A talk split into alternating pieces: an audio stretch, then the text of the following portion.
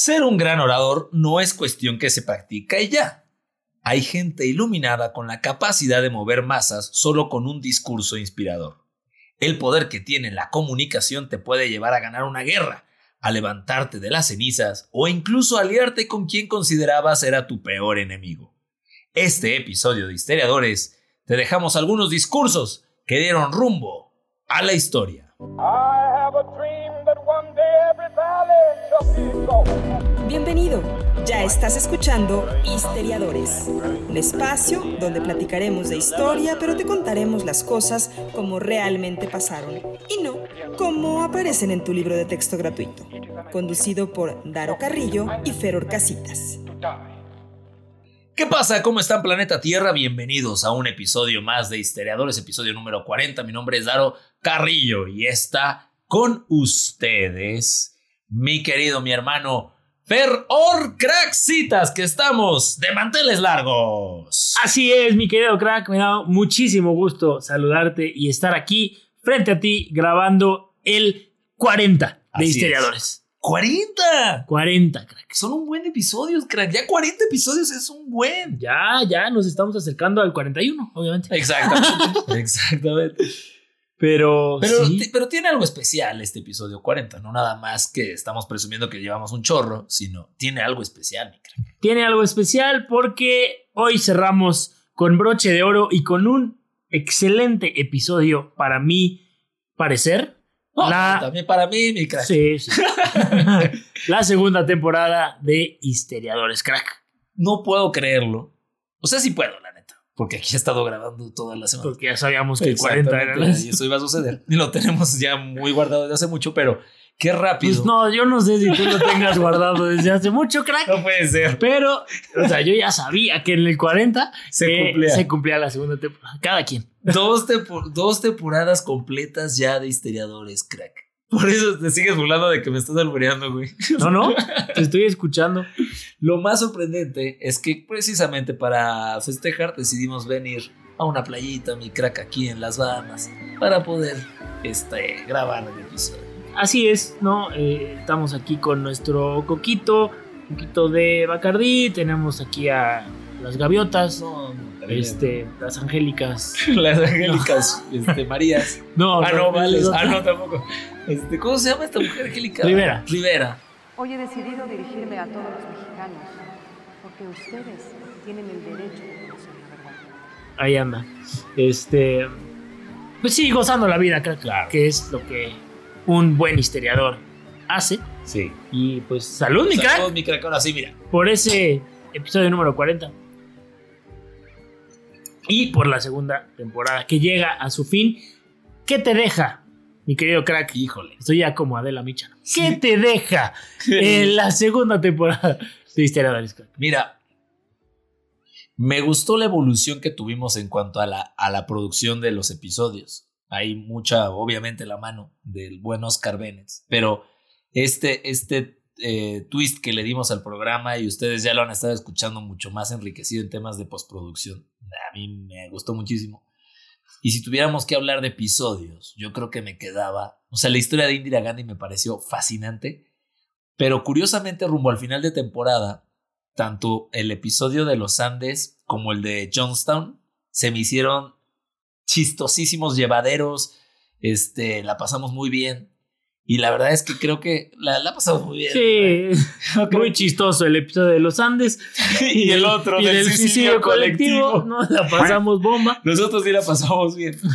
Pero, este, qué cañón que, que pasando las dos temporadas, yo creo que te podría decir que me gustó más esta que la primera. Sí, yo también estoy de acuerdo. No, no estamos demeritando para No. nada la primera temporada. Creo que en la primera temporada también agarramos temas que eran muy obvios de la historia. ¿no? Muy generales, muy de tienes, eres un programa de historia, eres un podcast que habla de historia, tienes que hablar de Hitler, ¿no? Tienes que hablar de la Segunda Guerra Mundial, De Martin tienes Luther que hablar King. de Martin Luther King, tienes que hablar de Marilyn Monroe, ¿no? Un poquito más eh, pop culture. Pero en la segunda temporada nos metimos en, en temas, pues, diferentes, ¿no? No tan obvios. Sino que le, ahora sí que le escarbábamos un poquito más a Sí. la historia, ¿no? Yo de la segunda temporada, no sé si me lo ibas a preguntar, crack, pero no, te aquí lo voy estoy a decir. pendiente, mi cara, por supuesto que quiero saber. Pues, ¿Sabes cuál fue uno de mis episodios favoritos? El de la Unión Europea, que fue, by the way, el episodio de aniversario. Es que. Ese episodio fue bárbaro, porque te acuerdas que hicimos como el recuento de los mejores momentos Sí, de- sí, sí, sí, y sí. fueron unas joyas. Te voy a decir, además, ese episodio duró más de una hora. Sí. Y ese episodio fue donde terminé en el piso riendo con no me acuerdo qué nos pasó. Que te- Historia real, ¿eh? Sí, sí, sí, historia real, que te trabaste en algo, crack. Y la neta, sí, fue, fue un grandísimo episodio ese de aniversario. A lo mejor no, digo, un tema también interesante, ¿no? El tema de la Unión Europea, que, que cómo se formó y, y bueno, en temas más serios fue algo importante, pero creo que fue un episodio muy, muy divertido. Este, y a mí ese compendio, esa recopilación de los momentos más simbólicos de este primer año de historiadores me pareció un, un gran acierto, crack. Sí, creo que el hecho de que nos pusiéramos a buscar temas que fueran, o sea, por ejemplo, estaba el samurái de Betún. Sí. Este, Que eso salió en el episodio. No, no, Claro. no teníamos pensado que se fuera a llamar así el episodio, Sí, pero sí, sí. nos agarramos de que a este cuate le creían que lo habían embarrado de Betún. Este, y de ahí salió, ¿no? Pero la neta, creo que nos, no- nos dimos más a la tarea de buscar otro tipo de historias que fueran como. Es que, es que de lo otro conoces un poco. O sea, de los otros temas conoces un poco, pero de estos sí tenías que escuchar el episodio para, para entender de qué iba. Entonces, la neta me gustó mucho esta segunda temporada y pues ya está. Sí, y, y- y no dejar ni pasar por alto que no todos los episodios de esa segunda temporada salieron de nosotros. Sí. ¿no? Sino que mucha gente nos ha estado recomendando, ¿no? Este, temas, eh, pasajes de la historia importantes y que también los encontramos nosotros interesantes. Dijimos, va, va, porque por ahí va la segunda temporada Claro. y le entramos a, este, a estos temas, ¿no? crack? Pues mire, ha llegado el, el final de esta segunda y, y en la tercera vamos a seguir buscando temas muy innovadores, muy padres. Lo que se nos venga de repente a la cabeza lo vamos a, a meter. Entonces, eh, pues así va a estar, mi crack, la tercera temporada de Historiadores. Muy contentos con ustedes. La neta, gracias a toda la gente que nos ha escrito. ¿Sabes qué vamos a hacer, crack? ¿Qué vamos a hacer, Vamos a crack? tener que poner a chambear al Mike. Vamos a, a- varios de los comentarios que nos han pasado. Hay que los vamos a publicar en las historias. O sea, nos han mandado cosas bien de- desde muy buenos deseos Sí. hasta cosas muy divertidas, hasta el estoy chupando con ustedes, hasta el deberían de hablar de este tema. Entonces, creo que sería también una, una cosa muy padre. Sí, y también este, pues darle su debido eh, pues estandarte, ¿no? Su debido, no sé cómo decirlo, pero a nuestros fans que nos escuchan, ¿no? Este, su espacio para que eh, pues sepan que, que los escuchamos, que los leemos y que estamos ahí pendientes de todo lo que nos, nos comparten en redes sociales, crack. Y que todo lo que ellos no se pueden beber, nosotros lo hacemos por ustedes, porque así es la amistad de los historiadores. Sí, porque ya tenemos la Astra, Las, tra- las, ¿Cuál tra- era? las, las, las N crack. la Cene Crack. Crack, Astra Cene Cene Crack. es que fue un secreto tan guardado durante Exacto, tanto exacto. tiempo que Costó. perdimos un poco la práctica. Pero la AstraZeneca crack ya la tenemos y pues ya la cruda. Claro. ¿Cuál cruda, mi crack? ¿Qué es eso? No, no, no. Nadie sabe eso. Y recordarle a toda la gente que estamos en arroba histeriadores en Twitter y arroba histeriadores oficial en Instagram y en Facebook. Ahí, por favor, síganos escribiendo. Nos raya que lo hagan de sobremanera. Así es, mi crack. Y pues, si te parece, vamos a entrar en materia. Porque hoy tenemos un episodio bien interesante, bien padre. Creo que eh, va a salir información muy interesante para todos ustedes. Y decidimos hacer una recopilación de los grandes discursos de la historia eh, de pues, personajes históricos, obviamente, que han sido importantes a lo largo de pues, la historia. Claro, claro. Y qué bueno que dijiste de gente este, pues, internacional reconocida, porque no estamos hablando del discurso que dio tu papá por llegar pedísimo el otro día. No, No, por supuesto. ni de no. tu padrino de 15 años. Exacto. Tampoco. No, no, no. Este es. Y, y de hecho, vamos a comenzar con el de Winston Churchill. El discurso inaugural cuando se hace primer ministro. Un 13 de mayo de 1940. Estaba comenzando la Segunda Guerra Mundial, mi crack, se estaban armando los catorrazos.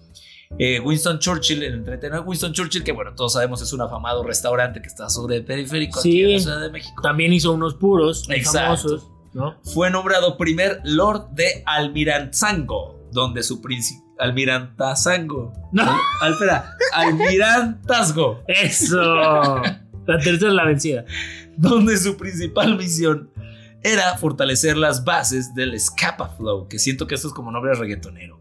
Scapa Flow, en Escocia, e impedir que Alemania atacara los barcos mercantiles en las colonias del Atlántico, Atlántico Norte. Durante este tiempo, los aliados estaban experimentando muchas derrotas frente a la Alemania nazi, que sabemos que arrasó con todo, pues hasta que perdieron.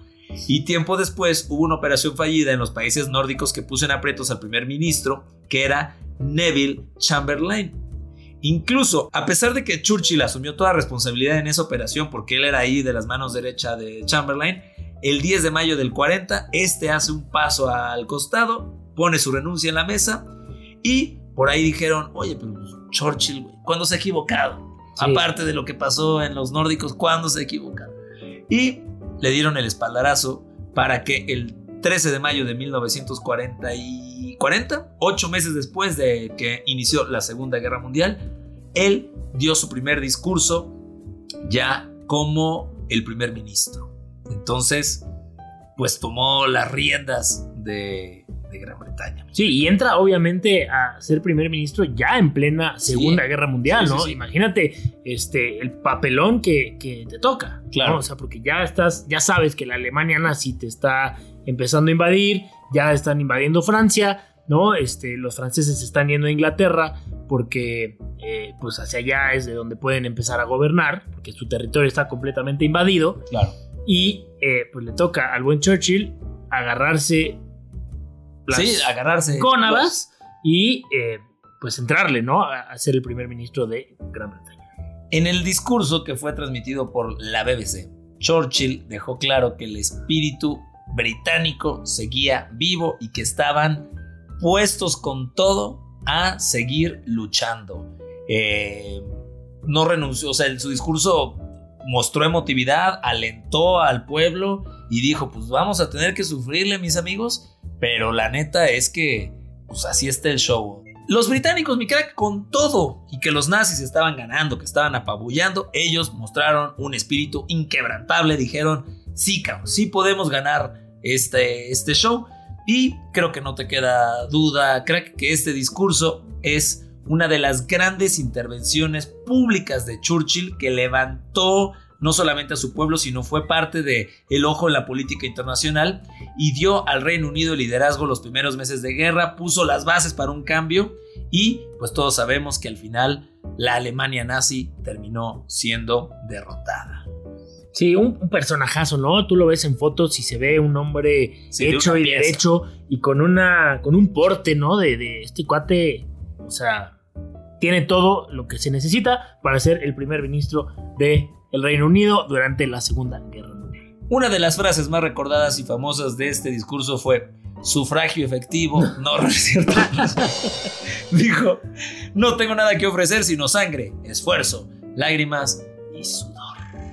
Y, sin más, vamos a escuchar un fragmento del discurso que levantó al imperio británico. We shall go on to the end. We shall fight in the fields. We shall fight on the seas and oceans. We shall fight with growing confidence and growing strength in the air. We shall never surrender.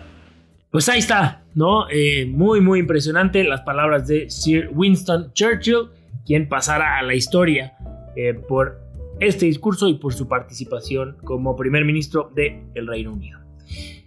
Pues así nos vamos con el discurso de eh, presidente de Estados Unidos, Franklin Delano Roosevelt. No, crack, neta, me vas a hacer. Préstame me- me vas a- atención, crack, porque este discurso te va a gustar. No puedo creer que me quieras alburear No. así de plano con el nombre de Franklin. Así se llamaba. Franklin Delano. Franklin del Orto, no, Delano Roosevelt.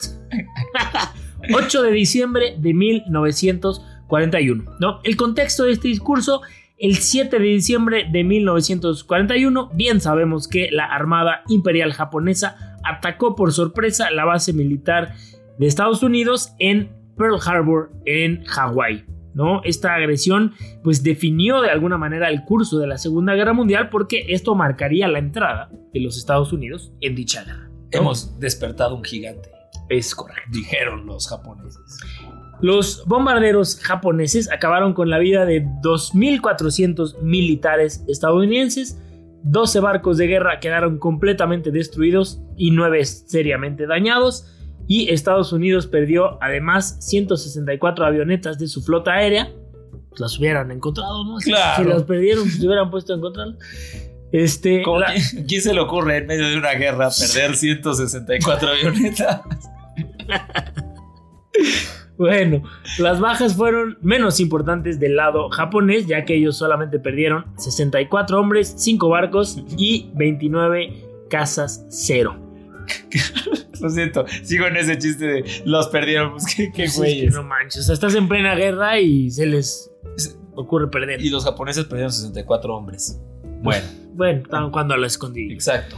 Bueno, la tarde del 7 de diciembre de 1941, el presidente Roosevelt y su ayudante llamado Harry Hopkins pues reciben la llamada del secretario de guerra Henry Stimson comunicándole pues el ataque a Pearl Harbor después de reunirse con sus asesores militares el presidente redactó la solicitud al Congreso para declararle la guerra a Japón ¿no? luego de corregir eh, pues el borrador que tenían del comunicado reemplazó algunas frases y palabras que esto va a ser bien importante más adelante crack porque hay una frase muy famosa de este discurso que dice a day which will live in infamy no y esa frase originalmente en el discurso decía a day which will live in world history entonces él decide cambiar esa frase twist. le pone ese ímpetu y esa frase es, es famosísima ¿no? El 8 de diciembre a las 12.30 pm, Roosevelt se dirigiría frente al Congreso y a la Nación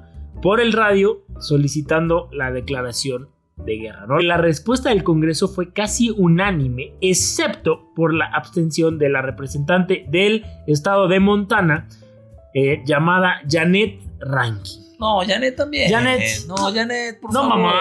Después de ese discurso de Delano, la neta sí es para que te subas ahí. al O sea, ¿qué, qué quería ganar? ¿no? O sea, ay, no, no vamos a entrar en guerra después de que destruyeron Pearl Harbor. Correcto. ¿no? Eh, ella pues fue la única pacifista que dijo, Nel, no entremos en guerra, ¿no? Pero bueno, fue la única a las 4 de la tarde, Roosevelt firmó la declaración de guerra y con esto Estados Unidos pues se unía ya oficialmente a la Segunda Guerra Mundial, ¿no? Hablando ya específicamente del discurso, frente a algunos colaboradores de la Casa Blanca, eh, había algunos que sugerían un texto que incluyera pues todas las ofensas ¿no? y los motivos que tenía Estados Unidos para declarar la guerra. Sin embargo, el buen Delano Roosevelt eh, indicó que él quería hacer algo un poco más corto, más conciso, más claro, ¿no? que no rebasara ni siquiera las 500 palabras, esto con el objetivo y con el fin crack de llegar a todos los ciudadanos de ese país. Y que tuvieran la atención, ¿no? Luego estos discursos, este, Te pierdes. te pierdes. Sí, te vas, empiezas a pensar qué vas a hacer mañana, eh, etcétera, ¿no? Bueno, el mensaje era muy claro, ¿no? Japón había atacado por sorpresa, sin declaración de guerra, y la respuesta de Estados Unidos, eh, pues sería la guerra con un solo objetivo, que era, pues, derrotar al enemigo, ¿no? Una de las frases más famosas, pues, es el inicio de este discurso, que ya lo platicábamos, dice así, eh, ayer, 7 de diciembre de 1941, una fecha que pervivirá en la infamia. Estados Unidos fue atacado repentinamente y deliberadamente por fuerzas navales y aéreas del Imperio de Japón. Como comandante en jefe del ejército y de la marina, he decretado que se tomen todas las medidas para nuestra defensa. Tómala. Sí, se ponía Sí, sí. seria sí, la cosa, esto no era un juego. Y el discurso acababa de la siguiente manera.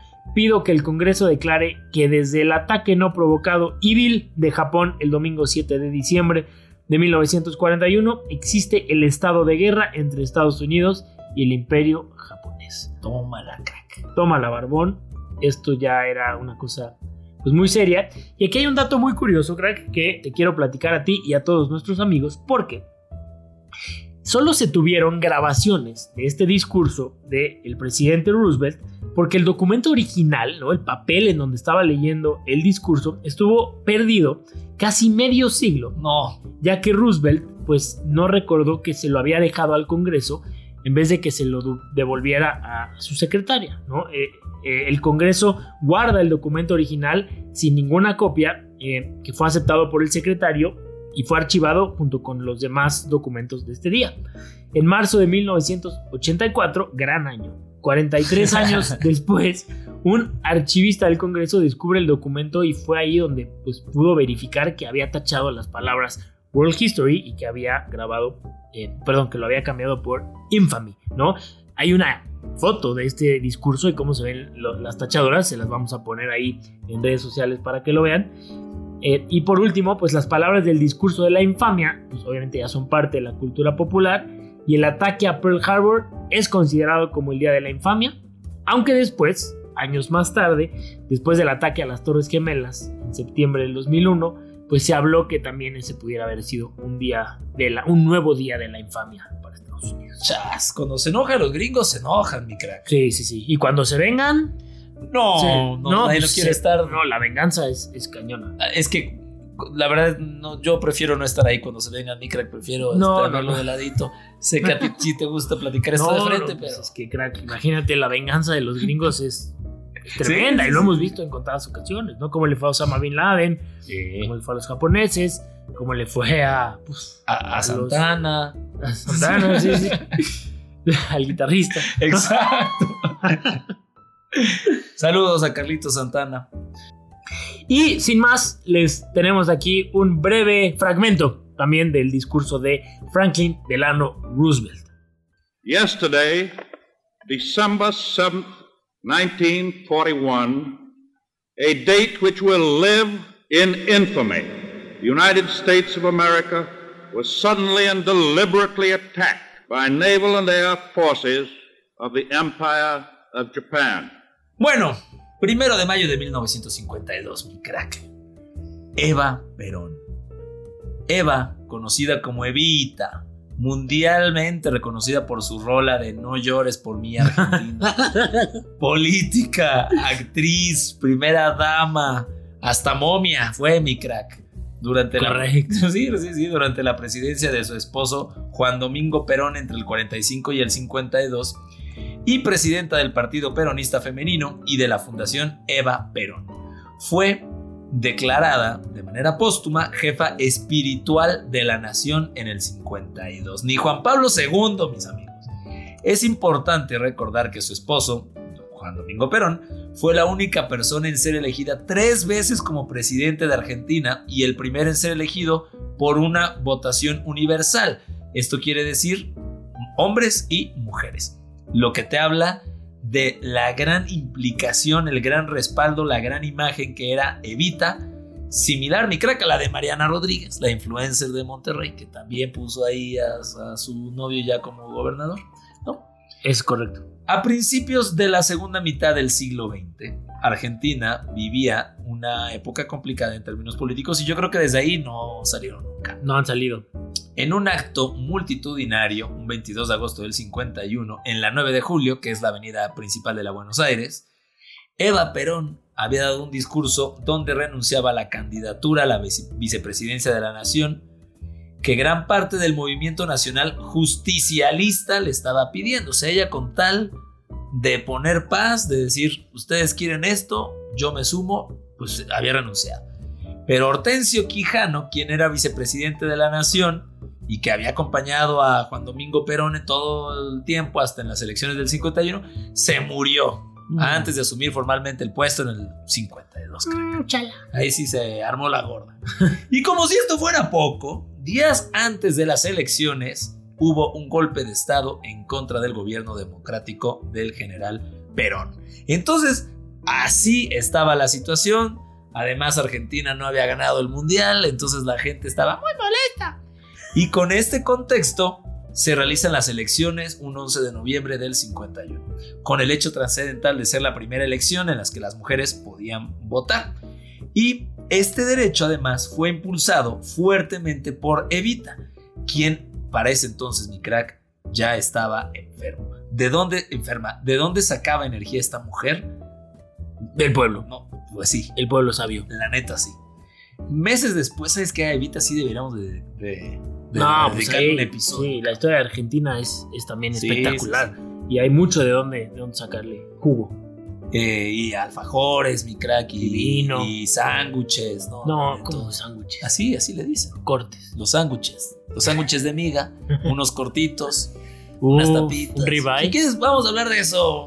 Bueno, Luego le seguimos. Meses después, en el tradicional acto en el que el gobierno justicialista realizaba en la Plaza de Mayo para conmemorar el Día del Trabajo, la abanderada de los humildes, como era conocida, emitió su último discurso frente a una multitud.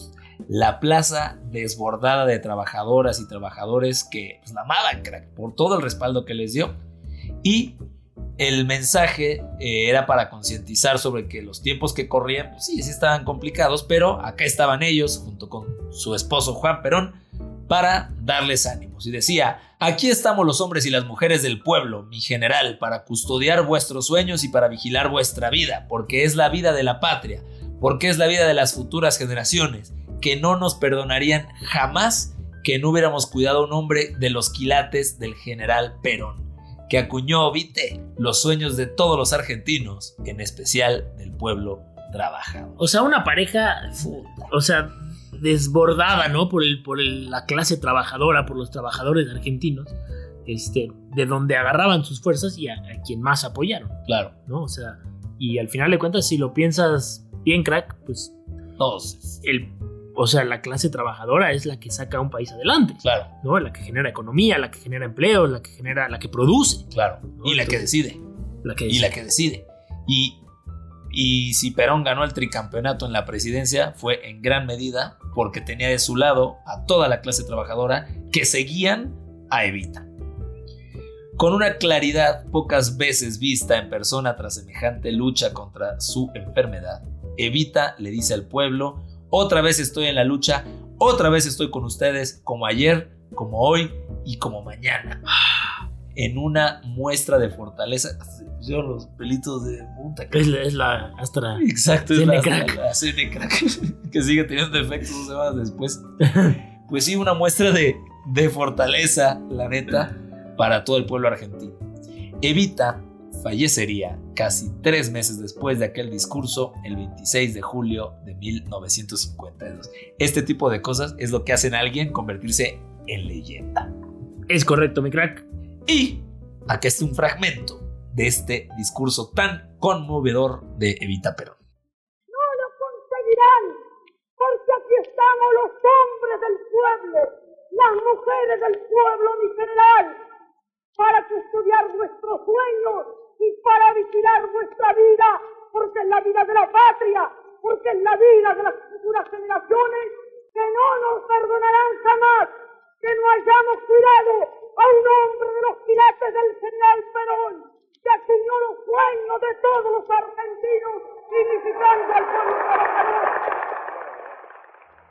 Pues ahí está, muy desbordada, ¿no? Por el pueblo y dándolo todo hasta sus últimas palabras. Pero bueno, es momento de irnos a la década de los 60 porque el 20 de enero de 1961 el presidente de Estados Unidos, John F. Kennedy, daría su discurso inaugural como nuevo presidente de esta nación, ¿no? Sabemos que logra la victoria electoral el martes 8 de noviembre de 1960, eh, cuando se enfrentó al republicano Richard Nixon, ¿no? Es una de las elecciones crack más reñidas del siglo XX eh, y de Estados Unidos, ¿no? En el voto popular, Kennedy obtiene el 49.7% de los votos frente al 49.5% obtenido por su contrincante. Eh, mientras que en los colegios electorales Kennedy logra alcanzar 303 votos contra los 219 de Nixon, ¿no? Ahí sí hubo una diferencia un poco mayor, ¿no? Fue así como Kennedy se convierte en el 35 presidente de los Estados Unidos. Eh, fue elegido a los 43 años en 1960. Su mandato como presidente inicia el 20 de enero del 61 y concluye bien sabemos, ¿no? Trágicamente, un 22 de noviembre de 1963, día en el que fue asesinado en Dallas, Texas. Eh, durante su gobierno fueron llevadas a cabo pues varias eh, importantes acontecimientos crack como la invasión de la bahía de Cochinos en Cuba, otro tema que también deberíamos de tocar próximamente, ¿no? la crisis de los misiles también en Cuba, la construcción del muro de Berlín, nada más y nada menos, el inicio de la carrera espacial entre eh, pues Estados Unidos y la Unión Soviética, la consolidación también del movimiento de los derechos civiles en Estados Unidos y también el inicio de la escalada militar que daría lugar a la guerra de Vietnam. ¿no? Todo esto pasa en estos pues poco más de tres años. Sí, es lo que te iba a decir. En tres años pasaron un buen de cosas. Y nosotros ya hablamos del muro de Berlín, de la carrera espacial de alguna manera, del movimiento de los derechos civiles de los Estados Unidos con Martin Luther King. O sea, sí, sí, se movieron varias cosas, ¿eh? Se movió, se movió el mundo mientras estaba en la presidencia John F. Kennedy, ¿no? Eh, el 20 de enero del 61 era una fría mañana en Washington cuando John F. Kennedy toma posesión de su cargo ante el presidente del Tribunal Supremo, Earl Warren, para convertirse eh, en presidente. ¿no? Tenía 43 años y reunió, y esto es bien interesante, crack, reúne dos novedades.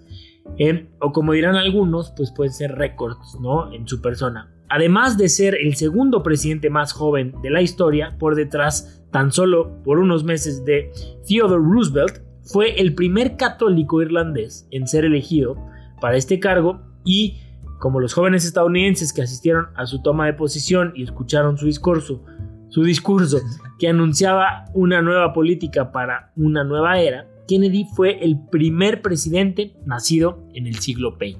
Mira, ¿no? Datos ahí curiosos, datos interesantes hablando ya específicamente también del discurso, Kennedy pronuncia uno de los grandes discursos de la política del siglo XX con una duración solamente de 14 minutos. Fue el más corto de la historia de este país. Kennedy había sido el primer presidente elegido gracias al éxito de su campaña televisiva y en víspera de la ceremonia de eh, inauguración eh, reunió, se reunió con los directivos de la cadena CBS para preparar hasta el último detalle. ¿no? Él estuvo involucrado en el último, hasta en el último detalle de este discurso. Eh, él se preocupa especialmente por que durante la retransmisión el, pues el encargado de las cámaras enfocara un primer plano de su cara justo cuando anunciara las frases más importantes del discurso, ¿no? O sea, hasta eso detalle se metió. Claro, pero es, esta persona le gustaba show. el show. Sí. ya lo platicamos cuando tuvo sus affairs con Marilyn Monroe, pero eh, sí, este, sí es alguien al que le gustaba la atracción, que sabía que podía basarse en la televisión para ganar este, votos y demás, y acá checó muy bien el enfoque de la tele en su discurso. Sí, porque aparte eran, pues era algo nuevo, ¿no? Era, algo novedoso. O sea, la tele pues empieza a surgir en esas épocas y él se quiso aprovechar al 100% de eso, ¿no?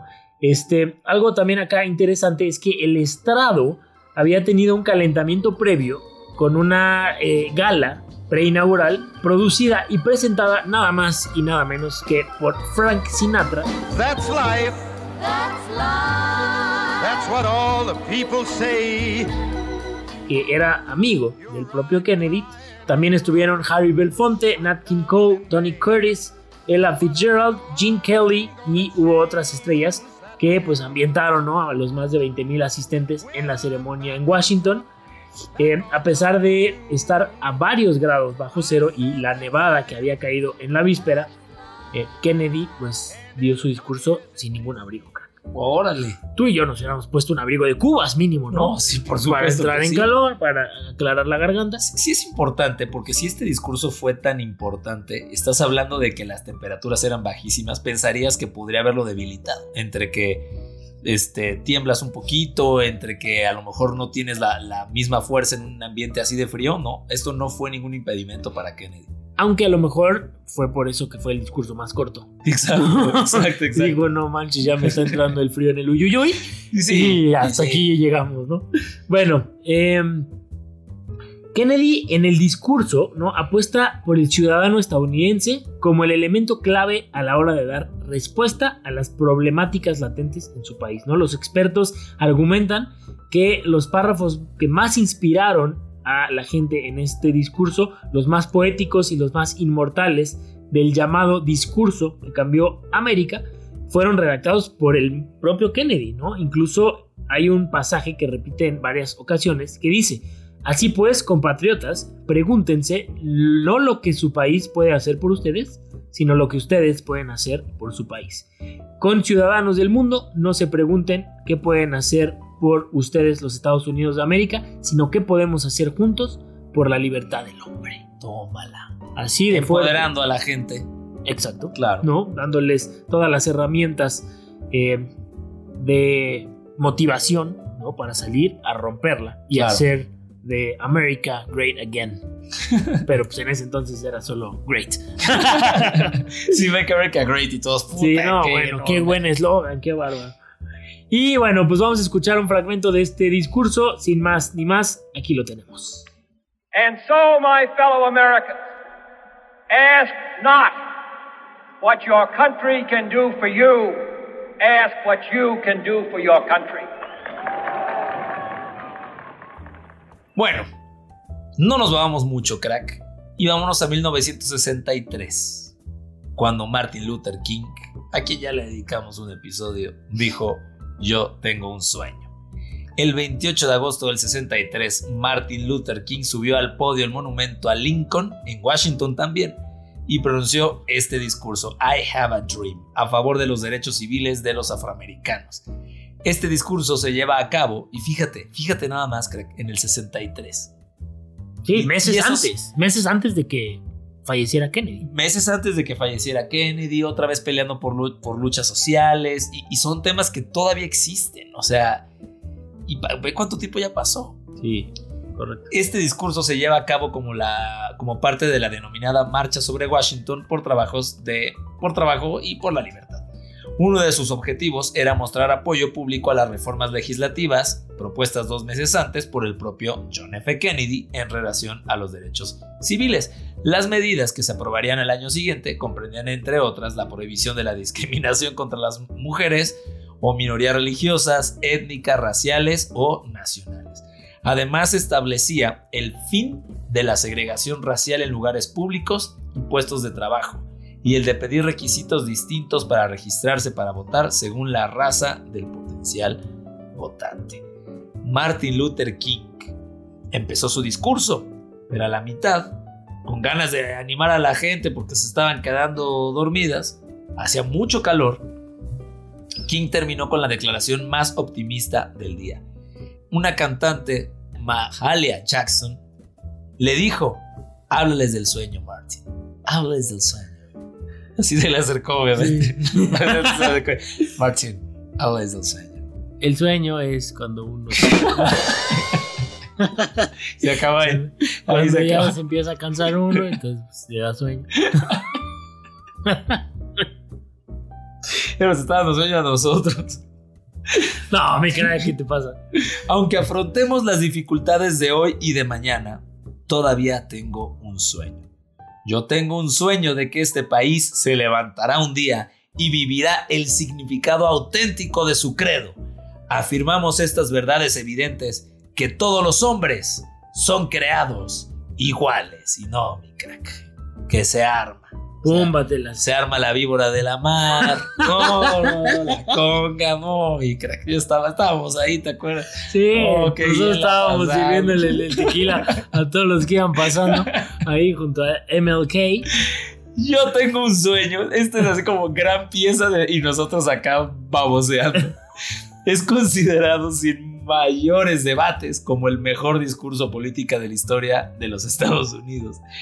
Llena de referencias históricas, bíblicas e incluso mitológicas relacionadas a cómo se formaron los Estados Unidos.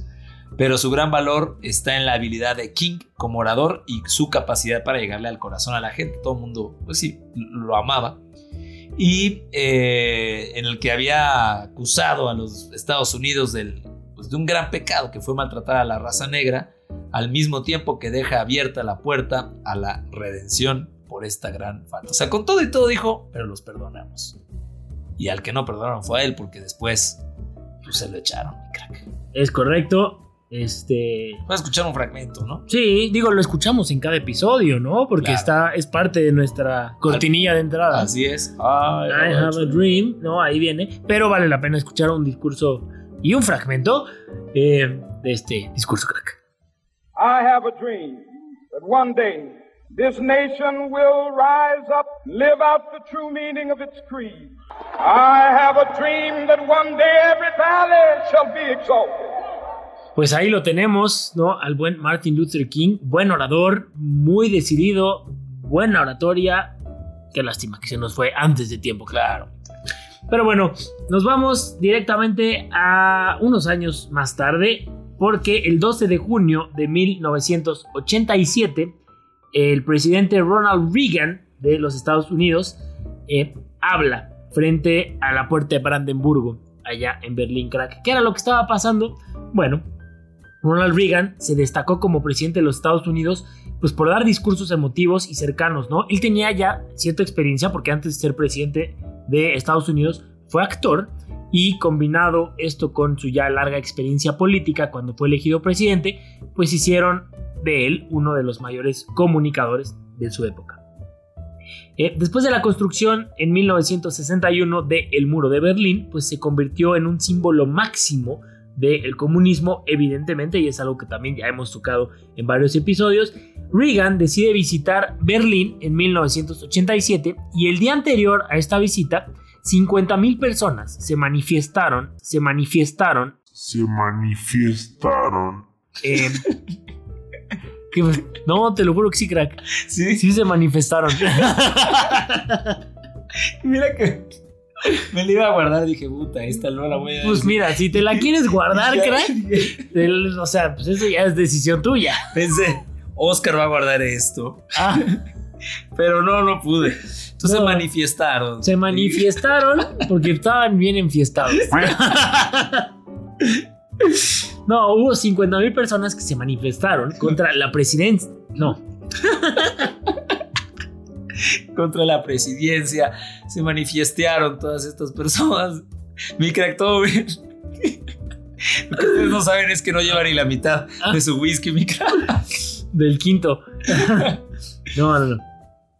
A ver, va de. Hubo 50 mil personas que se manifestaron contra la presencia de eh, Ronald Reagan en Berlín y durante la propia visita del presidente, pues amplias franjas fueron cerradas para impedir que hubiera pues mayores protestas. No, la gente estaba no muy contenta, Estaba muy molesta. muy molesta con la visita de, eh, de Reagan, ¿no? En 1987 existía, pues obviamente, ¿no? Cierta tensión entre el este y el oeste, eh, provocada en particular, pues por el debate acerca del asentamiento de misiles americanos de corto alcance, tanto en Europa como en los Estados Unidos, pues para mantener la paz, ¿no? Reagan tuvo programado ir a un meeting del G7 en Venecia, Italia, y más tarde pues realizaría esta breve parada en Berlín. ¿No? La puerta de Brandenburgo, lo que ya mencionaba, pues fue escogida para la convicción de que la democracia del oeste ofrece la mejor esperanza a la apertura del muro, ¿no? Y su discurso se centró en pues una serie de iniciativas políticas, ¿no? La famosa cita derribe este muro fue considerada como una conclusión lógica de los propósitos del presidente, ¿no? El discurso fue objeto de considerable controversia porque pues dentro de la propia administración Reagan hubo varios empleados y asesores veteranos que le advirtieron que pues debía ser omitida cualquier frase que pudiera causar cierta tensión entre el oeste y el este. Y este, mi crack. ¿no? Siempre tensión en este. Siempre. neta. Sí, sí, mi Sí, crack. sí. Bueno, hablando eh, en temas del discurso, Reagan dio el discurso a las 2 de la tarde en la puerta de Brandenburgo, enfrente de dos paneles de cristal a prueba de balas que lo protegían de posibles francotiradores en Berlín del Este. ¿no? 45 mil personas acudieron aproximadamente a la cita. Entre eh, los espectadores estuvieron el presidente de Alemania Occidental, Richard von Bismarck, el canciller Big Sucker. Big Sacker. Mejor conocido como Bitch Scare. Sí, como el buen Rich. el canciller Helmut Kohl y el alcalde de Berlín Occidental, Eberhard Diepgen. El buen Ebe. Bien. ¿no? Eh, Reagan aseguró que Occidente pues, estaba dispuesto a cooperar con el Este para promover una verdadera apertura para romper las barreras que separan a los pueblos y para crear un mundo más seguro y más libre. y no hay un lugar más adecuado para comenzar que Berlín. ¿no? Eso es lo que decía Ronald Reagan. Eh, el discurso recibió en su momento pues poca cobertura mediática, ¿no? Sabemos que las cosas estaban pues ahí muy tensas. Sin embargo, los dirigentes comunistas germano-orientales consideraban de absurdo el discurso y la prensa soviética acusó a Reagan de provocador y de alentar un discurso de guerra. Ahora, todo lo toman mal O sea, estos güeyes. Sí, son muy, muy sensibles, ¿no? Poco podía sospechar el propio Reagan que tan solo unos pocos años después, es decir, en noviembre del 89, este mismo muro caería. ¿no? La prensa alemana recordaría entonces el discurso de Brandenburgo, pronunciado por él como el discurso que cambió el mundo. ¿no? Además, el discurso es recordado como uno de los momentos más trascendentes de la historia en la Guerra Fría, mi crack. Mira, visionario o no, él pensaba que era gran estrategia hablar ahí en Berlín y finalmente unos años después tiraron el muro. ¿Lo consigue? No, Así a lo es. mejor no fue algo tan inmediato, pero eh, pues de que se tumbó el muro, se tumbó y podríamos decir lo que queramos, pero yo creo que este discurso sí tuvo que ver y, y- y dio de qué hablar para que pues el muro Cayera. terminara. Pues escuchamos a Ronald Reagan.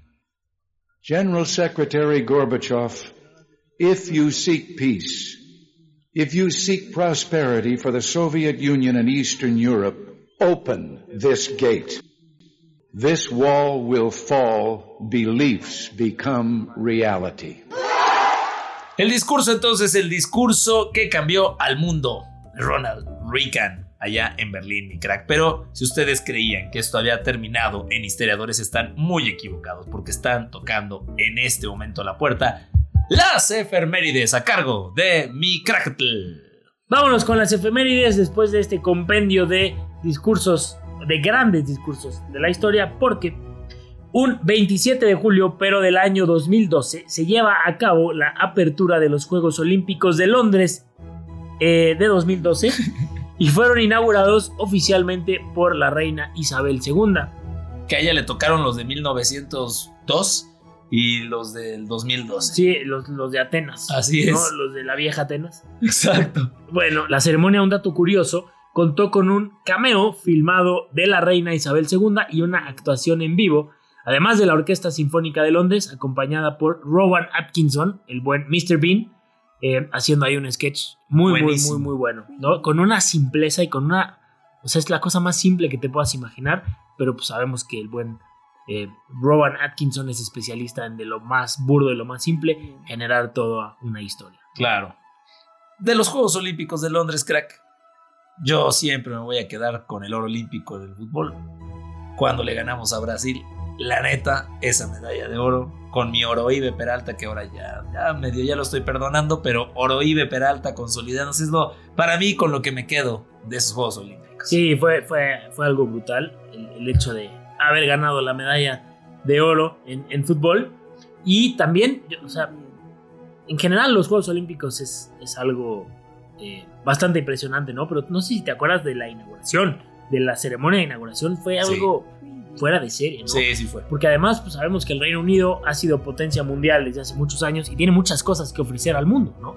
O sea, temas de culturales, temas de música, Música, ¿no? sí, temas claro. históricos, ¿no? La, la propuesta musical que tiene el Reino Unido es inmensa, Sí. ¿no? Y se encargaron de demostrarse, de demostrarlo en la inauguración de los Juegos Olímpicos, crack. Así es. Hoy tengo un dato de Juegos Olímpicos que vi hoy justo y no es daro curioso, eh. A ver, Tú no sé si sabías, mi crack, amigos, pero las vías olímpicas, la que se arma, mi crack. O sea, la que se arma. O sea, me lo imaginaba. sí, o sea, tú compites, te cuidas y después de eso, fu, no, Bye, se claro. arma todos contra todos y demás. O sea, siempre se ha sabido que la gente va y hace sus cosas. Y bueno, son, son jóvenes, mi crack. En fiesta. En fiesta.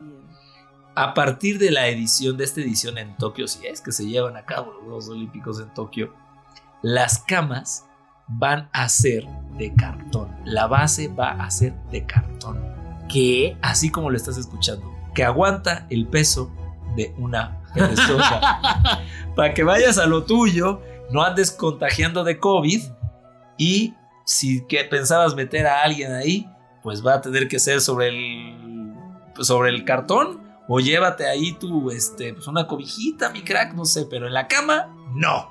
yo nada más estoy pensando, crack, en los luchadores de sumo, en los luchadores de greco-romana. Claro. O sea, ellos cuentan como por tres personas. ¿Cómo Pues le van a hacer? Va, va a estar pensado. Hay unas de jabón sota y otros de huevo San Juan. O sea, depende. Sí hay, sí hay. Ok, o sea, el material sí es cartón, pero varía. Claro. En su grosor, en su calidad, en su... Y te va a permitir girar de un ladito para el otro, pero nada de andar haciendo el salto del tigre porque se va a romper tu camino. Sin rebote. Así es. Mira, pues ese puede ser un buen dato curioso. Ese era otro dato curioso. Pero, pues llegó con ustedes la sección más esperada de este... Eh, después de las efemérides. Después de la se- Sí, no, bueno, eso ya se da por hecho después de 40 episodios. Y nos vamos con el Daro Curioso a cargo de mi queridísimo Daniel Crack del Río. Te voy a platicar la historia, crack amigos, de Mitridates. Este señor Mitridates VI era un militar griego que ya había enfrentado a, la Roma, a los romanos, se había dado unos quien vive, pero era paranoico, crack, porque pensaba que lo iban a matar con veneno. En las luchas entre griegos y romanos, pues siempre hay la posibilidad de que alguien te, te traicione. Te echara su veneno. Y exacto. Ay, sí, sí, sí. ay, sí le Entonces lo que hizo fue empezó a consumir pequeñas dosis de veneno para generar inmunidad. No, aquí cabrón, no. A mí por esta no va a ser. Por otro lado, yo creo que sí, Pues pero sí. por eso. Por ahí no. Entonces, a pesar de que en varias batallas venció a los romanos, en una que me lo capturan mi crack. Y pues lo iban a torturar y lo iban a asesinar. Y dijo, no, váyanse a burlar. Y entonces ingirió veneno. ¿Y qué crees? ¿Qué? Sí, desarrolló inmunidad y no se pudo matar. ¡No! o sea, le salió el tiro Le por la salió, culata. así es, dijo, no, ya me voy a morir. Y toma la era inmune y ya no se murió y después lo mataron. Pero así ocurrieron las cosas. No, bueno. Está muy curioso ese Daro. Sí, sí, sí, sí, sí. Y también el dato este que les acabo de También el dato. Y pues señores y señoras, nosotros ya nos tenemos que ir de este episodio tan rico en contenido, que además hace un poco homenaje a la introducción de nuestro programa, mi crack. Si eh, la vestimenta de, de historiadores es alrededor de discursos importantes, de frases célebres, pues qué mejor que cerrar la segunda temporada con unos discursos que le dieron la vuelta al mundo. Sí, la verdad es que vale la pena eh, escucharlos. También les podemos poner las, ligas, ¿no? Los links para que vean los discursos completos, porque vale la pena eh, pues empaparse, ¿no? Un poquito, son personajes que trascendieron eh, la historia de, la humanidad eh, y que, pues de la historia moderna, ¿no? Porque pues también no nos fuimos muy lejos para poder tener los fragmentos de estos discursos.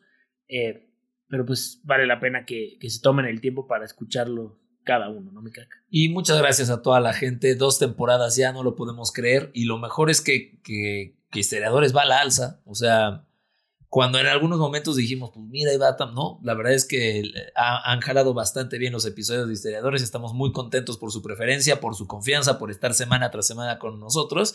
Y pues ya listos, mi crack.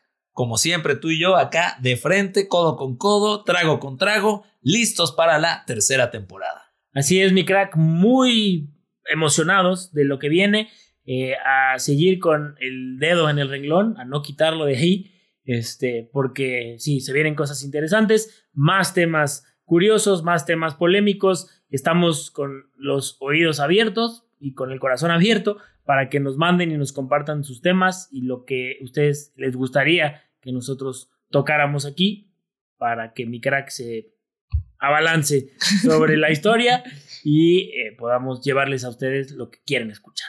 Así es, mi crack. Como siempre, un gusto haber compartido los micrófonos contigo. Mi crack, brindemos por esa segunda temporada. Me da un gusto enorme estar aquí y compartir esto contigo.